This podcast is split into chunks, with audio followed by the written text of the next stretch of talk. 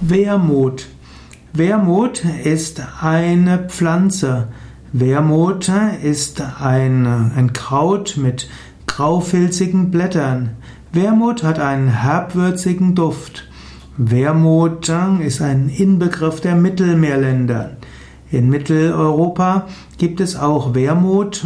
Da muss Wermut in Gärten kultiviert werden. Wermut gehört zu den bittersten Pflanzen. Wermut kann genutzt werden für die Stärkung der Verdauung. Wermut wirkt aber bei hoher Dosierung sinnverwirrend. Hm, Wermut kann helfen gegen Verdauungsschwäche. Wermut gilt als Heilkraut, das blutbildend und blutreinigend ist. Wermut soll helfen gegen allgemeine Schwäche und Blähungen. Wermut kann helfen gegen Magenschwäche und Mundgeruch. Wermut gilt besonders gut gegen Probleme bei der Galle. Wermut hilft auch, die Leber zu stärken und ist kreislaufstärkend. Wermut äh, wird als, hat als wissenschaftlichen Namen Artemisia absinthium. Wermut wird also auch als Absinth bezeichnet, auch als Eisenkraut, auch Magenkraut und Else sind Namen für Wermut.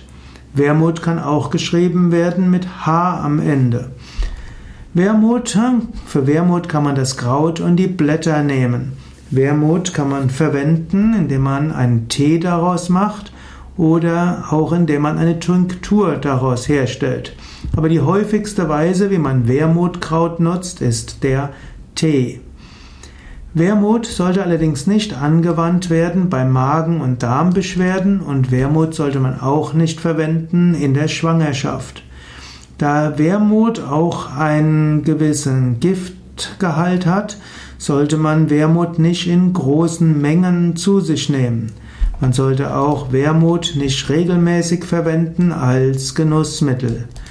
Wermut ist auch der Name für einen Schnaps. Als äh, Yoga-Übender bin ich gegen die Verwendung von Alkohol und daher werde ich auch nichts erzählen über den Wermut-Schnaps, außer dass man ihn nicht verwenden sollte. Wermut als Engel. Wermut ist auch der Name eines Engels. Wermut ist auch der Engel, der für das Wermutskraut steht. Wermut soll auch am Ende der Zeit vom Himmel fallen und dann das Wasser bitter machen.